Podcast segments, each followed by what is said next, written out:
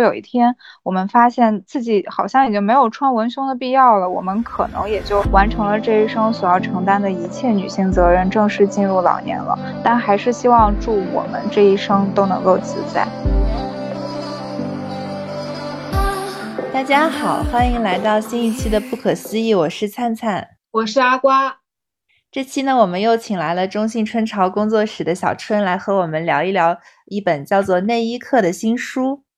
然后给小春给大家打个招呼吧。大家好，我是中信出版社春潮工作室的小春，又来跟大家见面了。这次带来了一本新书，这本书呢是我个人非常私心偏爱的一本书，因为它贯穿了我短暂的就业生涯，也就一两年的时间吧。但是这本书就就是一直在为它付出各种各样的。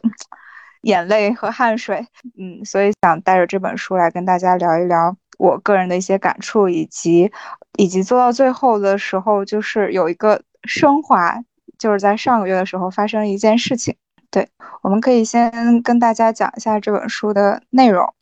嗯，这本书呢，我们也是拿到了王安忆老师、林白老师还有郭柯宇老师的推荐。这个书的作者于小丹。他是一个斜杠中年，他的年龄可能和我的母亲一样大，但是他非常的非常的有个性，非常了不起。他在年轻的时候呢，嗯，是那个最早的洛丽塔的译者，然后他从北京外国语大学毕业之后，在在社科院做编辑，后来呢，他就突然。好好的工作做的就很好，然后他就毅然决然的辞职，然后去了美国去学习服装设计。但是他又是一个完全没有绘画经验的人，那他是怎么做到纽约时装学院的学生呢？他就凭自己的织的毛衣，他特别喜欢织毛衣，他就织了一堆的毛衣，然后他就。被拒了之后，他就给自己织的毛衣拍了照片，然后又递到学校，然后学校老师看到他织的毛衣的照片，就决定收了这个没有任何绘画基础的人来做设计师。这本书其实它是一个再版书，但是经过了七年的时间，我们的社会包括作者他本人也经历了非常多的变化，所以说还是有很多新的内容的。这本书呢，告诉了大家二百年的一个内衣的变化史。在这个作者看来，内衣它是女性生命中最温情，也是最冷静的见证者和守护者，当然也是不乏冷酷的提醒者，因为它每天都包裹着你的身体，它会无时无刻不提醒着你身体的一些变化。对，就是与女性相关的衣物，很多时候也是女性命运的一个反应。而内衣就是一个无论白天还是黑夜都一直和女性命运息息相关的存在，也希望大家可以去啊搜索一下这本书，了解一下作者。嗯，相信大家一定会非常喜欢这本书，以及喜非常喜欢小丹老师的。谢谢小春的简单介绍。这本书听说是让你放弃了公务员，留下来在北京做一个编辑。哈，这个是在那个做书公众号发了一篇编辑手记，然后大家就都在笑，就是我的领导，还有领导的领导，还有一些同事，他们看了这篇编辑手记都在笑。他们首先笑的是那个编辑手机刚发出来两分钟，下面就出来了一条评论说：“别傻了，还是回去当公务员吧。”然后 我的我的朋友们看到之后都在转这个截图给我，大家都笑得非常开心。然后我的领导看见之后就在群里说：“来不及了，已经傻了，已经回不去了。”结果更搞笑的是，过了大概。一个小时，他那条评论被顶到了最前面，就是大家都在给那条评论点赞。结果呢，又刷了一下，那条评论消失了。我就去问那个做书公众号的编辑，我说：“是你们把那条评论删了吗？”然后那个编辑说：“不是，是他自己删的。”太可爱了。对。大家感兴趣的话，可以去看一下那篇编辑手记。其实做这本书过程中，我哭了很多次，也怀疑过自己很多次，但是最后还是尽量的用一个比较轻松幽默的方式把这个过程来写下来。最后，嗯，就是大概上周的时候吧，然后去跟作者见了一次面，然后其实我很不好意思给他看这个编辑手机，因为我是一个非常稚嫩的编辑，一工作就有幸做这样的一本书，其实我内心是非常忐忑的，非常希望能对得起作者以及领导的这个信任，所以他看了那篇编辑手机，我就看到那个小丹老师当时就眼含泪光。我们赶紧聊了聊工作，把这件事给岔开了。前两天这个手机发出来之后，小丹老师的助理他就悄悄的跟我说：“说老师还在看你的那篇编辑手机，他一直在抽纸，一直在吸鼻涕。”就是大家真的都很感动。我相信，其实不同的人，尤其是女性，她在看这本书的过程中，都会看到很多能让自己共情的点，因为它真的是。非常丰富、非常立体的一本书，不是一个简单的说，我教你怎样去穿内衣，怎样去选内衣，这个其实还是比较浮于表面的，更多的是。通过了解内衣的这样一个文化历史变迁的过程，去审视女性怎样在短短的二百年间不断的突破自我，不断的和自己和解、和自己自洽的这样一个过程，以及我刚刚在那个简短介绍的时候说到，其实这本书在做到最后，在九月的时候发生了一件事，就是我去体检了。作为一个刚刚工作一年的一个人，然后我体检之后发现我长了两颗。呃，乳腺结节，而且有一颗还挺大的，哦，而且是去年体检的时候还没有，今年就有了。我其实因为做这个书的过程中，听作者讲了很多做过就是患了乳腺癌，最后做了切除手术的那些女性，她们患术后的一些生活。其实我在此之前觉得这是离我非常远的一件事情，因为首先我家也没有人得这个病，然后自己也不是很了解。我查出来乳腺结节之后，我就告诉了我妈。我妈呢，我妈反应非常的好笑，她噼里啪啦给我发了一串她的检查单，就是 她在跟我说：“你看，我也有，你不用担心。”但是呢，她她在此之前从来都没有跟我说过她也有，她也没有给我看过她的检查单。我告诉她我有了两颗乳腺结节之后，她突然就跑出来就跟我讲这个说。你这算什么呀？啊，你这很小，你这个边缘很平滑，你这一点事儿都没有。你看我的，你看我这个，这个医生给我的评级是多少多少多少？我多长时间去做一次复查？我就问我妈说，我说，可是你以前从来都没有跟我讲过呀，你为什么要等到我自己经历了之后，你再过来跟我说你也有？你你已经经历很久了，我就非常的不解这个事情，而且让我更不解的是，这个现象非常的。常见，因为我把这个事情告诉我室友之后，我室友也非常坦然告诉我，我也有，谁还没有呢？我就不禁的在思考，是我太太敏感、太矫情了吗？嗯，我就很想为这件事情找一个答案。不知道你们在生活中遇到这种情况，你们是觉得说是一个比较常见的事情，不要大惊小怪，还是说还是比较会在意自己的这个身体感受的？我觉得，首先你可能有结节的时候，如果小结节本身你没有什么感受，然后检查的时候，我记得我当时查出来应该是甲状腺，还是反正就也有一些小结节，当时就当场就会问医生，医生就会说啊，你这个有，但是没关系，如果它变大了的话，我们再做检查，然后你这个都在合理范围内，就当场就会问，而且我们。呃，我一直就是在的几家公司都有过医生解读检查报告这个环节，所以就如果有问题，我就会直接拿去问，就没有把这个特别的。但是因为其实体检报告里面只会出现你的那种非常规项是什么，然后在首页上列一下嘛，这个一般都是很多人的非常规项。当时第一次看的时候还是会有点紧张的，因为就是作者他在。他的后记里面就提到说，他跟他母亲的这个相处，对于尤其是对于彼此的身体的这个了解，是有时候会带一些冷漠，甚至说是一种敌意。就是他讲说，嗯，他在青壮年的时候，他的母亲已经迈入了老年，他的母亲就会捏着他的胳膊说。看你的这个肉多紧实呀！你看我的皮都已经都已经松了，都已经怎样了？作者就会对母亲的这个行为很反感，就会觉得说我几岁，您几岁，这这有什么好比的？我就会想到我妈，她有时候也会这样。就比如说我穿了一个比较花哨的衣服呀，或者说是一个比较短的裙子呀，她就会一直就在那儿叨叨叨叨叨叨的说，我就会觉得他是不是对我有一种敌意呢？他对我的身体有一种异于常人的敏感吧？这会让我想到很多跟自己母亲的相处。我觉得其实女儿跟母亲的相处也是一个非常悬的一个话题。好像男孩子不太会有这种困扰吧？我们没有男孩子，三个女孩。对，但是是不是因为男生本身在文化习惯里面，他们也不爱分享啊，分享自己的情感啊，或者是说这些事情上的疑疑虑，可能就跟哥们儿吐槽吐槽。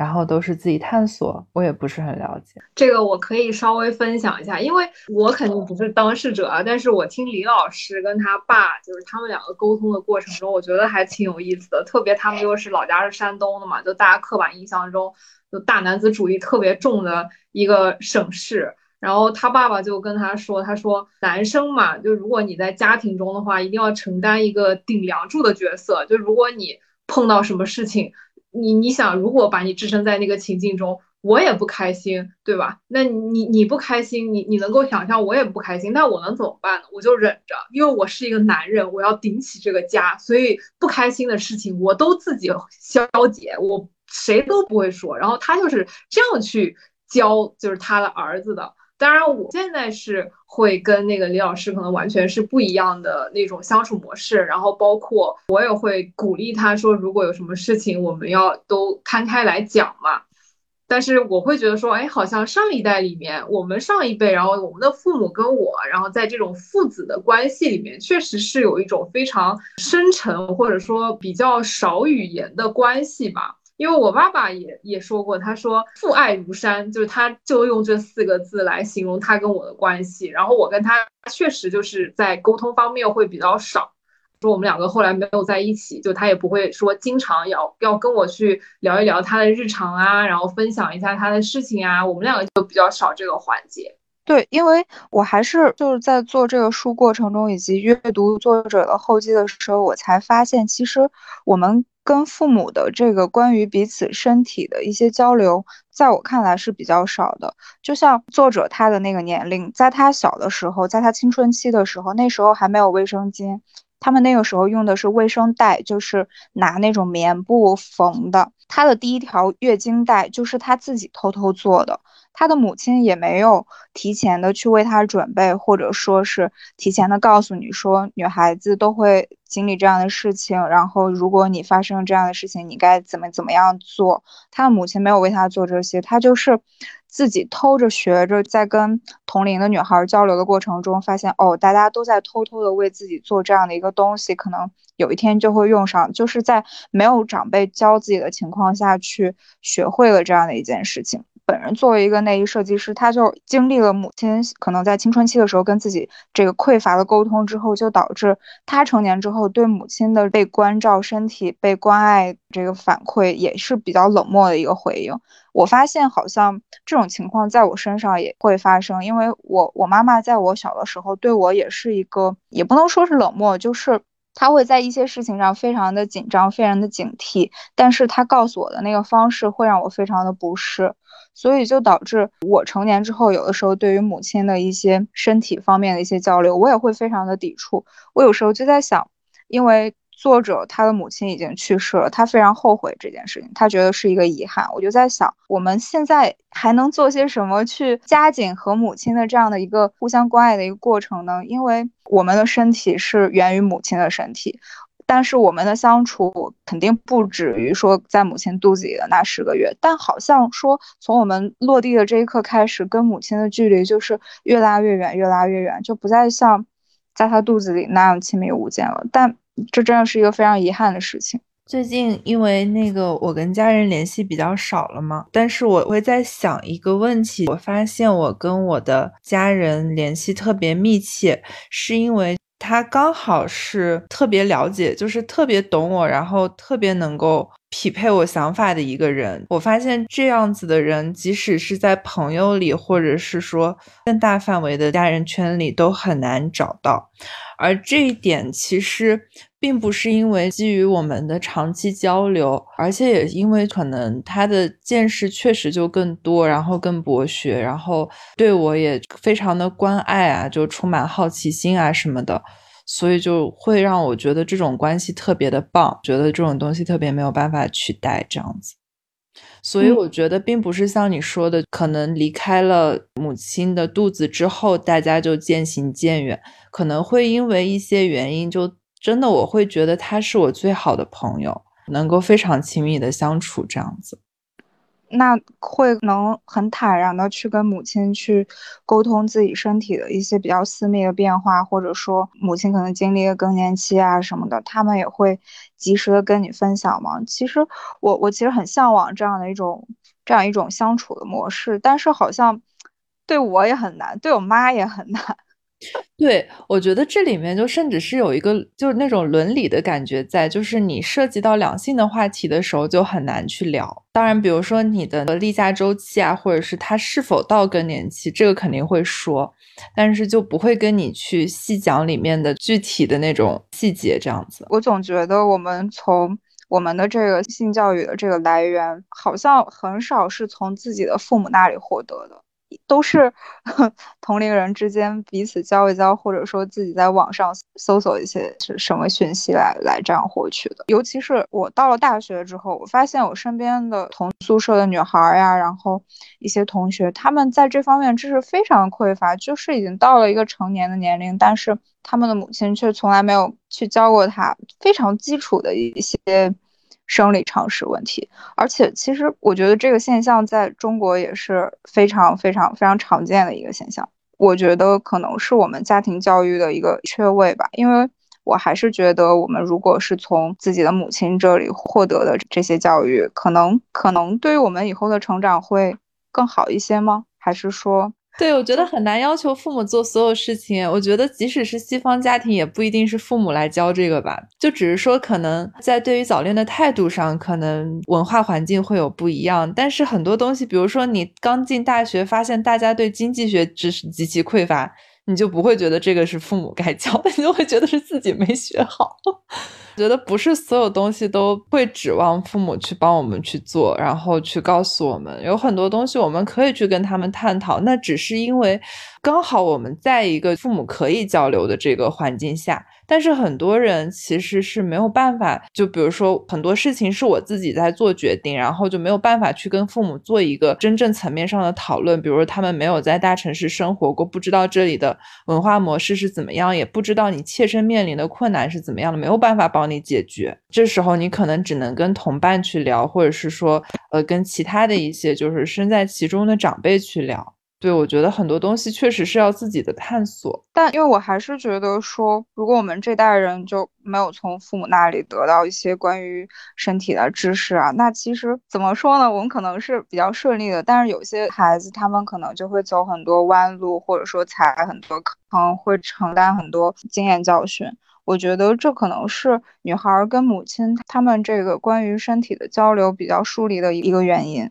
可能就小孩在跟父母的这个沟通中，关于自己身体方面的一些变化，就也像探探说的，就并不是可能每一个细节都能够沟通，或者从父母辈那里获得答案。但是我认为一些很基础的那种性教育，就并不是只是单说两性啊，就是关于你你自己身体方面的一些知识，我觉得还是很必要的。我因为父母都是医生嘛，所以。其实我在第一次来那个月经的时候，然后当时只有我爸爸在家，然后他就特别坦诚的，就是从我妈那里给我拿了第一片卫生巾之后，他就问我，他说你知道是怎么回事吗？我说我知道，但是我问了我那个时候到底是从哪学的这个知识，我说了我知道之后，他就说行，那你知道就行，我就不给你再解释一遍了。然后我就觉得就挺坦诚，挺好的。然后关于一些就是可能后期到了一定年龄之后必须去习得的一些性教育的知识。我认为就是父母在这个方面上也是不可缺位的，因为每个人可能学习的方式不同。然后你比如说能够有一个跟你同龄的，然后恰好又有这方面知识储备的同伴，你去在这种群体中学习，固然是一种很好的方式，但也有一些情况，我认为是因为家庭教育缺失，然后你去学习的方式会让你付出很多额外的代价吧。我觉得这个是不太必要的。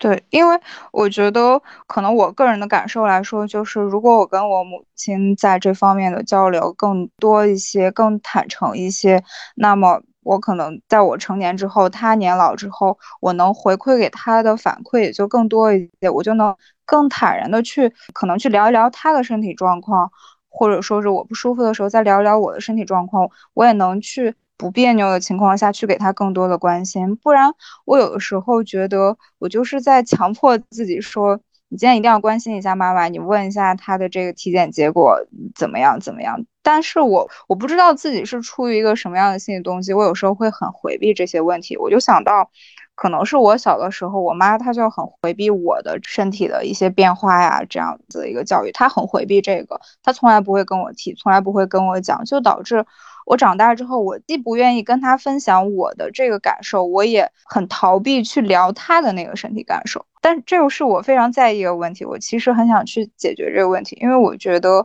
我的母亲她已经五十多岁了。再去强求他去做一些改变可能会比较难，但是我还年轻，我才二十多岁，可能我来做这个改变方会比较容易。但这个问题可能也是这半年来比较困扰我的一个问题，就是母女相处的模式的问题。我就很想去知道怎样去解决这个问题。我看了这本书，就是知道了作者他跟他的母亲也有这样的相处问题之后，我就知道哦，原来。原来不是只有我一个人有这样的情况，不是说只有我是一个加引号的冷漠，我我不想做一个冷漠的人，但是我有时候对待我妈的那种关心，我我就是会很冷漠。我想可能根源就是出出在青春期的时候，我们对于彼此的情感的交流、身体的交流是比较少的，就导致到现在这个阶段，就觉得说我现在也不在家，我也见不着你。我们的交流就保持在通电话呀，或者说聊微信这样一个程度，而不是说更进一步的真正真正的去知道你内心的这样一个情感的一个需求。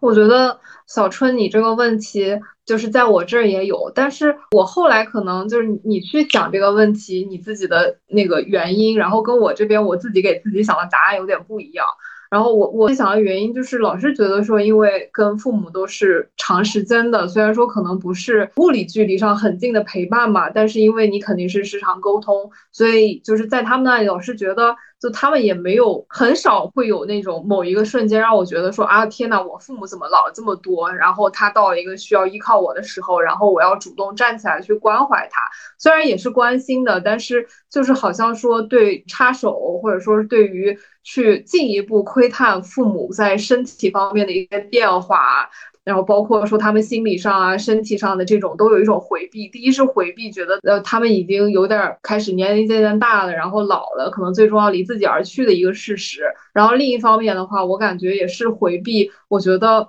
好像理想化当中自己作为为人子女应该去尽的一份责任。对，因为我想自己可能有时候对母亲会有一种怨恨的情绪，就是你经历了这么多。这么多，作为女性，你经历了这么多身体的痛苦之后，你明知道，如果说我按照你的那个预想走下去，我也会经历一些事。就比如说生孩子这件事情，我可能有点，我觉得我有点偏向丁克，就是不要孩子，因为我我很害怕生育这个过程给女性造成这一系列的这个身体的反应。然后我跟我妈讲的时候，他就还是像我告诉他我查了两个乳腺结节的反应一样。我也这样呀，我当初就是这样过来的呀。然后最后噼里啪啦一顿输出，升华到 最后升华到，你看我为了生你，我付出了这么多代价，你难道不应该好好的爱我吗？我就想说，你你这问题跑偏了，我不是想跟你聊这个，我就是想跟你聊一下我的感受，我为什么害怕这件事情，以及你为什么要等我告诉你之后，你再过来去这样反过来教育我。你明明知道说可能生孩子对女性的这个身体伤害，你怎么能去默认说大家都在生孩子？你要是不生孩子，你就找不着对象，你就没有人愿意要你，你就会这样子凄惨的过一辈子。我觉得就很奇怪，因为那不是我想跟他聊的。尤其是说所谓的女性常见的疼痛，比如说小到痛经，大到生育以及更年期的问题。就是社会已经默认说，你只要是个女的，你就一定会经历这些事情。那么，既然每一个女的她都会经历这样的一个事情，那你还在，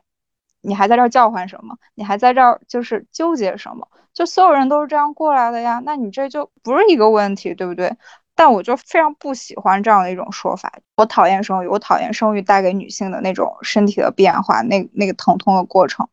然后你来告诉我说，哦，大家都是这样过来的，我也是这样过来的。谁对我说这个话都可以，但你是我的妈妈，你你你经历了那么多痛苦的事情，嗯，你你难道希望我再经历一遍吗？我有时候就非常不理解我妈的这个行为。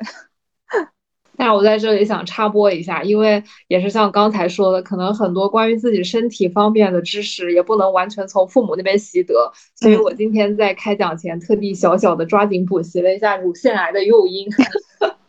生气。其中有一项就是未育妇女患乳腺癌的危险性比生育过的妇女要大，而妇女第一胎正常妊娠年龄越小，一生中患乳腺癌的概率也越小。它好像是跟激素水平有关，好像就是那个雌性激素，它会刺激乳腺的一些一些一些变化吧。是很多那个乳腺癌术后，她确诊了乳腺癌，然后做了肿瘤的切除手术的女性，他们在术后就非常需要注意这个激素水平的变化。有的人甚至可能在三年观察期、五年观察期内，医生甚至会建议他们把这个。子宫卵巢给拿掉，就是因为你的卵巢可能会不断的分泌这个雌激素，但这个雌激素。它会刺激到你的乳房，让你的乳房就是会恶化，或者说怎样。激素对于女性来说，有的时候你没有办法判断它是福是祸。你到了更年期，如果缺少雌激素的话，你的身体也会很难受。但如果这个雌激素过多的话，它又会影响到你的乳腺健康，影响到你的这个宫颈健康，就是非常复杂，就很难去找到一个平衡的点，就一直在跟这个事情做斗争。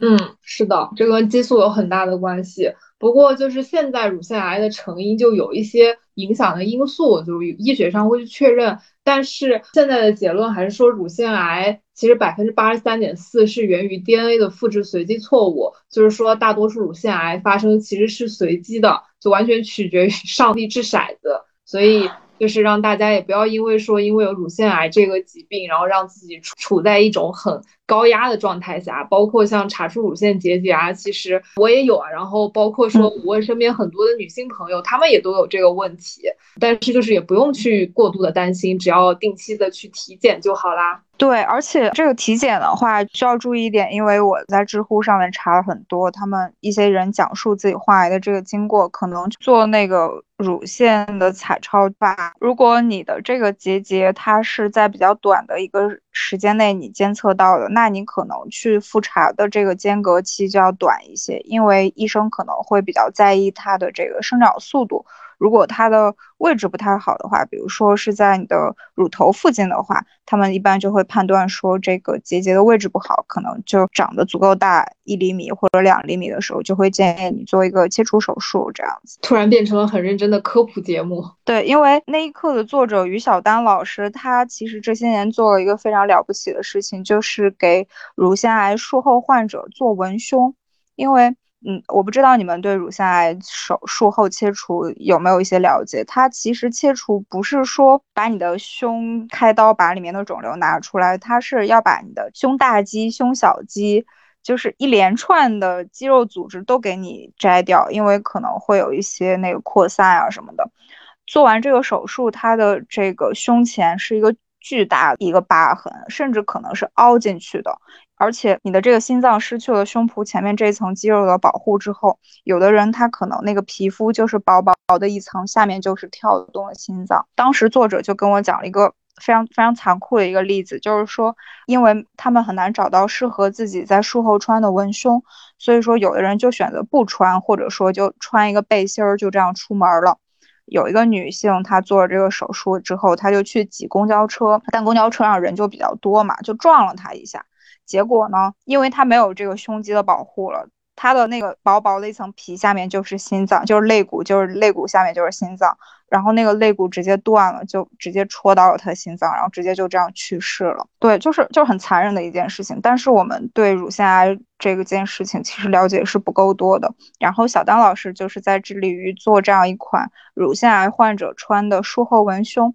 因为每个人他手术可能切除的左边、右边切除的部位不一样，你很难说找到一个像是无尺码的一个。内衣，所有术后患者他都可以穿。它其实是一个需要定制化的这样的一个东西。而小当老师他做这件事情，其实也也有非常多的机缘巧合。刚开始呢，他只是接到了国外一个医生的这样一个邀请，就是说啊，你能不能去？我知道你在国外学过内衣设计，那么不知道你有没有兴趣去做这样一件事情？然后他在了解这个疾病、了解这个事情的过程中，他非常好的一个朋友就确诊了乳腺癌。然后小丹老师就说，他的朋友还开玩笑说啊，这下好了，我可以给你做模特了。但其实是对非常心酸的一件事情。其实小丹老师这些年做的这个乳腺癌术后文胸这件事。嗯，就在全国各地啊，去尽可能的组织一些线下的试衣会，然后到了这个地方就会有这个患有他们去来试穿内衣。很多时候就是，如果是一个中年女性的话，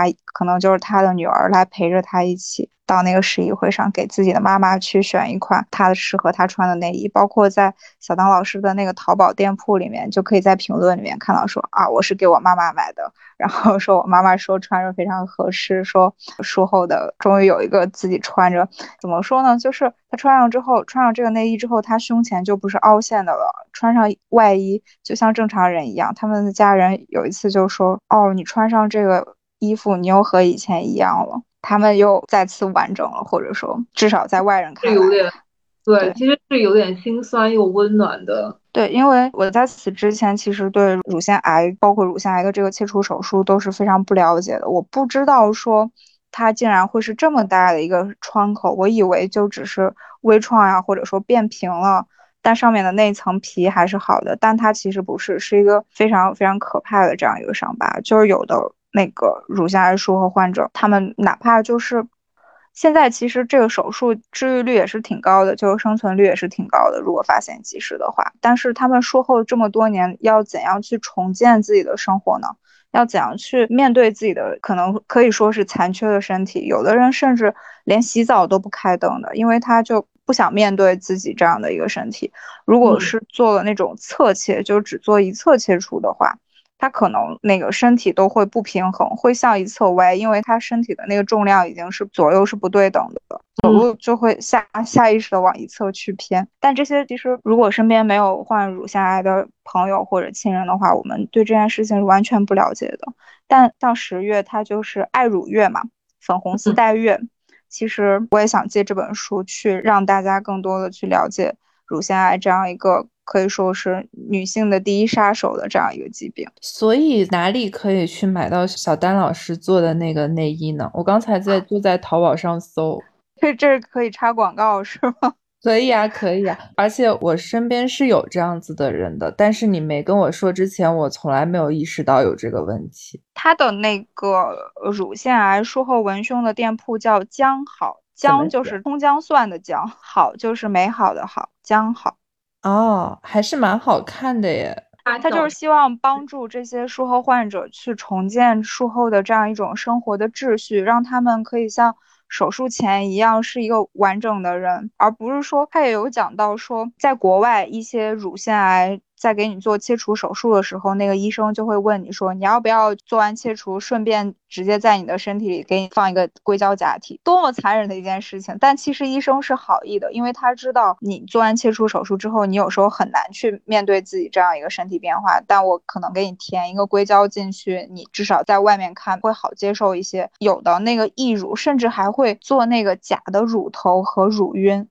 然后小唐老师就说，他第一次看到那个假的乳头跟乳晕的时候，他就觉得哭笑不得，说做给谁看呢？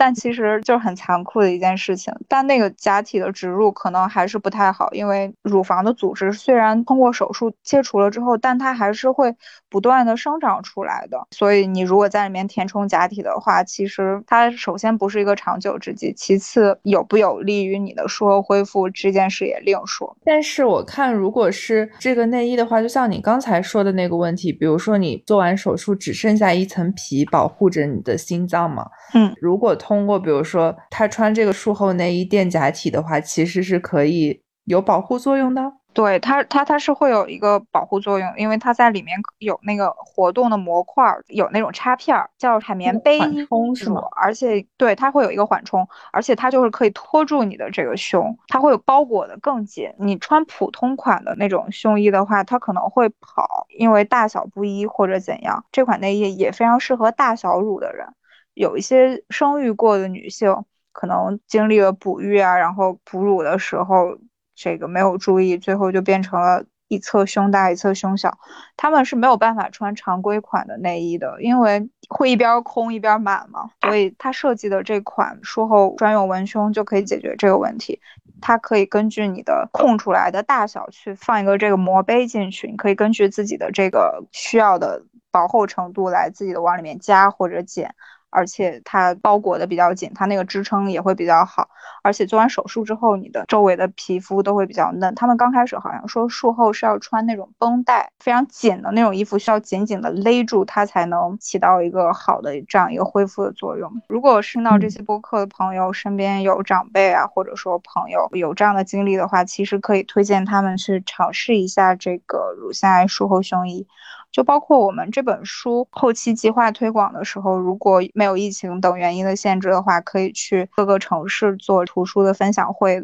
我们也都会跟当地的书店啊，或者说商场的这个活动的组织方去跟他们说，希望可以留出来一些空间和时间给我们做乳腺癌术后患者的这个试衣会。通过自己的一些小小的在沟通方面去多留一些空间，留一些余地，去多这样说一下，能更多的去为这个身边的女性去做一点点事情吧。因为非常巧，可能是行业的原因，我们接手这本书的编辑、责任编辑、策划。编辑、营销编辑、发行的同事，大家都是女性。大家听到这个故事，真的都是非常心酸、非常心疼的。因为这个事情说白了，它就像刚刚阿瓜科普的，它就是上帝掷骰子，它会发生在任何一个女人身上的。所以说，多了解一些这些知识，然后力所能及的去为这些人做一些事情。其实我觉得，我非常的为小丹老师感到自豪。对，我终于明白为什么你说这本书带给你这么大的影响了。因为我刚刚看了一下小丹老师他做的这个品牌嘛，其实丁香园也有做过科普。因为乳腺癌患者确实是因为对于患者本身来说，他经历了这个事情，可能很多人觉得是对于身边的朋友啊，甚至是家人都是比较难以启齿的一件事情，因为他甚至都没有办法去跟自己自洽，就更不要说去跟身边的人去进行分享，然后寻求帮助。我看到丁香园就他在最后介绍小丹老师这个内衣产品的时候，我觉得有一句话说的我特别感动。他说，与其说是设计师用十八个月来打磨这件内衣，不如说是千千位女性共同完成了它。就因为小丹老师这款内衣的话，其实是也是经过了很多试衣会嘛，不断的去调整。最后才打磨出了产品，因为像其实术后文胸这个概念，这个产品它发展也总共没有多少年的历史。像最早的一款术后文胸，它是在两千零一年才诞生的，是是一位医生他设计的。他就是那个不管是布料呀，还是各方面，经过了这二十年的发展嘛，我们的布料呀、纺织的一些技术也都有了一些提升，所以说。其实两千零一年的那款术后文胸，在面料啊，以及车缝线迹，就是缝纫的那个线嘛，以及包边的那个橡筋呀，底围的那些橡筋，其实都不太好。对于那种刚刚拆线、伤口和皮肤都还很敏感的那种术后患者来说，尤其是像东方人哈，东方女性，她的皮肤要比西方的那些女性可能更娇嫩一些，还是会带来非常大的一些新的疼痛，就是。本来这个皮肤就已经很脆弱了，刚刚经历完手术，我又为了身体的恢复去穿这样的一个术后文胸，但它这个衣服可能会带来新的刺激和伤痛，而且在恢复期的时候，你的那个伤口可能还会分泌出来一些血渍啊，或者说汗渍。如果这个贴身的衣物不透气的话，也是非常难受的。一直到二零二一年，就过了二十年的时间，小丹老师去做了这样一件事。其实他的这个术后文胸反馈还是很很不错的。有一次我我正好在他家，就是跟他做一些书方面的沟通，他就有北京的那个术后患者，是一个阿姨，她的女儿可能跟我们年龄差不多，二十多岁吧。然后她就是在网上知道了小当老师做的这个，就跟小当老师沟通，然后小当老师直接就说啊，那你们就来我家试吧，然后就让他们直接就上门来去试穿的，就是非常满意，就直接就选购了。然后那走的时候，我还听见那个阿姨在那个他们的微信群里说啊，你们几个要不要呀？我刚买了一件，觉得还挺好的，就是他们的那个病友群吧，可能是。其实我家里是有长辈，就是经历过乳腺癌。然后你刚才跟我说的时候，我是。之前没有意识到过这些问题，因为可能长辈的年纪也挺大了。当时他跟我表述，只是说从此以后他就没有了，然后还是以一种比较幽默的态度来说的吧。但是现在想起来，其实他还有包括他那个年代的人都承受了很多东西，吃过很多苦。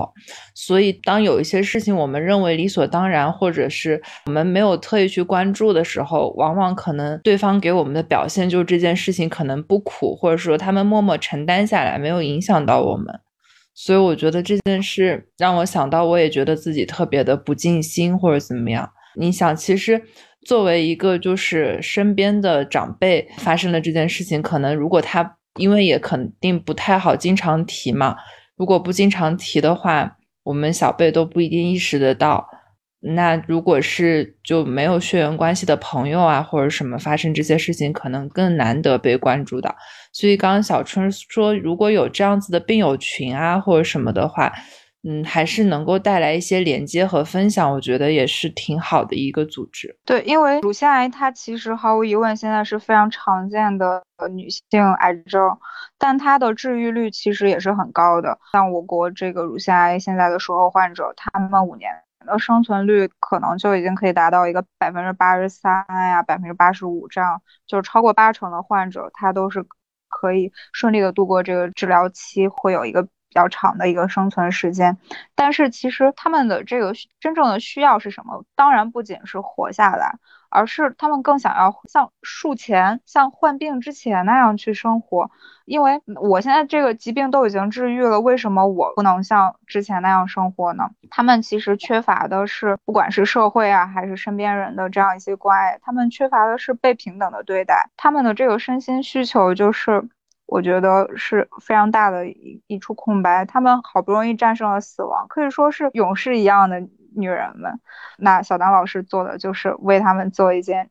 柔软的铠甲也好，去去保护他们，希望他们能够自自在、平稳的去度过自己的余生，可以尽可能的在之后的生活里更加的开心，而不是说一直活在术后的这个伤口也好，身体的变化、激素水平的变化也好。一直活在疾病的阴影中。好像小春刚刚我们聊嘛，就说乳腺癌现在一个是第一它很常见，然后第二的话是它治愈率很高，但是并不能说我们就忽视它其实是一个非常非常严重的疾病，并且就作为患者本人，你可能要付出非常大的代价，你要失去你之前人生里面很多拥有的东西，你才能把它治愈。当然要大家一起，就是如果说不幸患病的话，要乐观的去面对这个事情。然后肯定活下去会有好的事情发生，因为我身边确实是有一位长辈，就也不幸患了乳腺癌，但是他最后没有选择就手术治疗的方式，然后一直非常保守的去用药治疗，最后不幸离世嘛。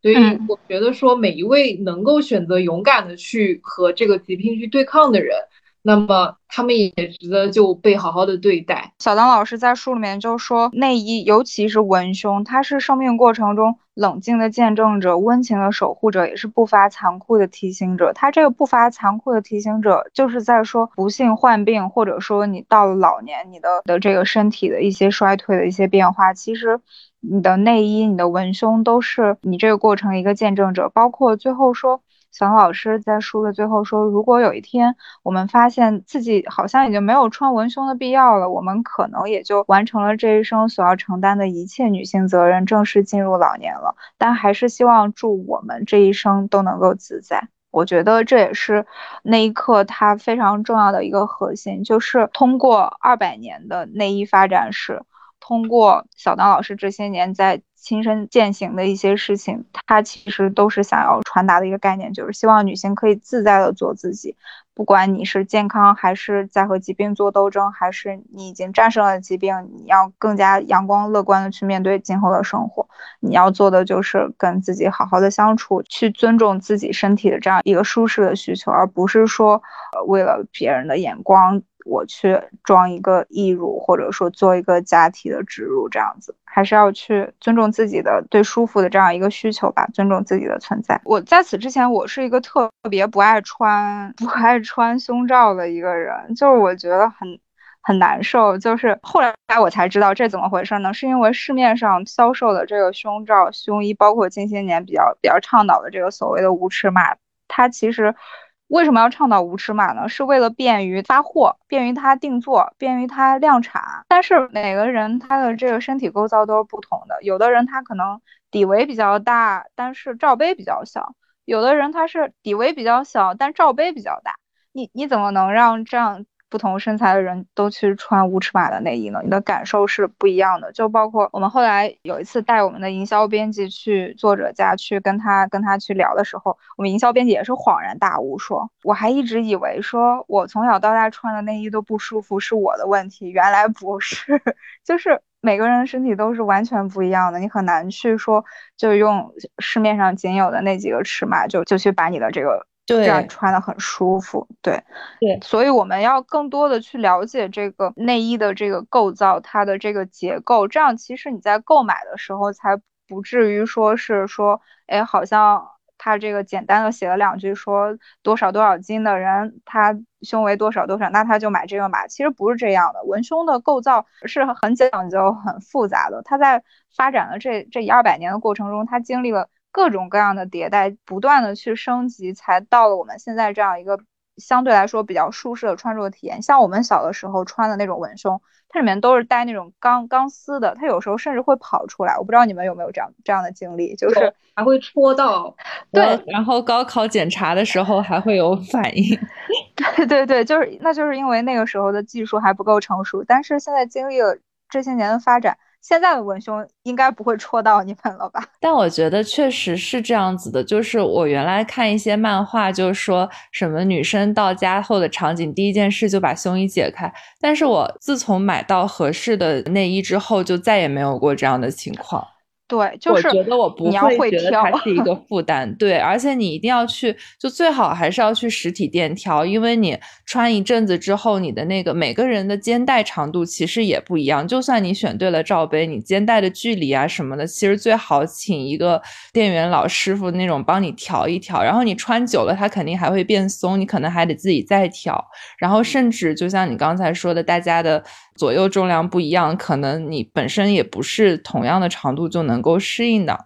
所以我觉得里面还是有很多的讲究，就是这是一个很难被就网购这些替代的。就网购你可以选一些漂亮的款式啊什么，但是确实很难做到非常的舒适。但我觉得我在大学的时候甚至都没有找到特别舒适的内衣，但到后面就是不断的试嘛，就因为到大学以后你就开始自己买衣服嘛，然后不断的试，这么些年你就终于就会找到好像是有合适的内衣，然后你不会觉得。穿着它是一种负担那样子。小丹老师这本书，它它其实主要是在讲内衣文化、内衣历史的变迁。但是因为也考虑到很多女性消费者她有这个选购内衣的需求，所以我们又专门做了一个附赠的一个小手册。就这个手册里面就有分成内衣、内裤、睡衣、塑身衣这样家居服这样子，就是教你。怎样去挑选，尤其是内衣，你的这个底围，你的这个罩杯，你的胸型，去了解你的胸型，以及了解你在什么时候应该穿，什么年龄段去穿什么样的胸衣，以及你这个胸衣怎样去洗护，甚至说怎样去搭配，他都从自己的这样一个设计者的一个角度，包括他自己也会穿嘛，他自己既是设计者又是穿戴者。他就会从这样的一个双重的视角给大家一些比较专业的一些建议，这是我们书的一个相辅相成的一个产品吧。就是一边看书了解内衣文化，了解内衣历史，一边还有一这样一个小小的手册。然后这个手册里面就是一些非常实用的建议。小丹老师在有小红书账号，他小红书上非常可爱。会经常给大家做一些内衣文化的一些视频，然后他发的这个新书预告的视频里面就说，他觉得这个手册大家就可以逛街的时候带着。我今天要选内衣，我可以不用听内衣导购，我自己看这个我就知道要怎样去挑，因为你只有知道，你才有选择的权利嘛。你如果连这些你都不知道，其实你你很容易就随大溜这样走了，就很难买到适合自己的贴身衣物。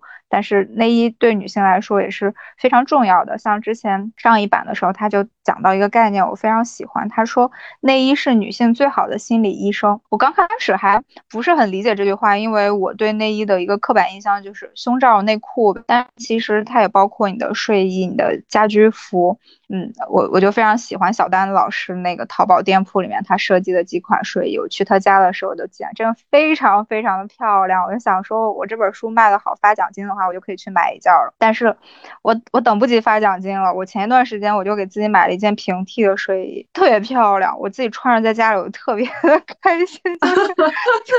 就是家里只有我自己一个人，然后我下班回家我又非常开心，我洗个澡，然后就换上我的我的我的新买的睡衣，我就自己坐在那儿就美滋。滋的，我就一下子我就 get 到了他的那个意思，就是说我穿这个不是给别人看的，我自己对着镜子，我我看了就非常高兴，我是穿给自己看的，我是为了自己舒服，为了自己美，所以说内衣是女性最好的心理医生，强烈建议大家去。给自己挑一个自己非常喜欢的睡衣、睡裙，包括一件非常舒适的内衣，因为它真的可以让你在结束了在外面一天的奔波、一天的劳累之后，回到家里给你一个非常好的这样一份妥帖的贴身的安慰。谢谢大家收听，这就是我们本期的不可思议。大家可以在小宇宙、喜马拉雅、荔枝 Podcast、苹果 Podcast 等等平台关注到不可思议 Bookish。然后也可以在微博搜索“不可思议 Bookish 播客”，在小宇宙首页上可以看见加入我们听友群的方式哦。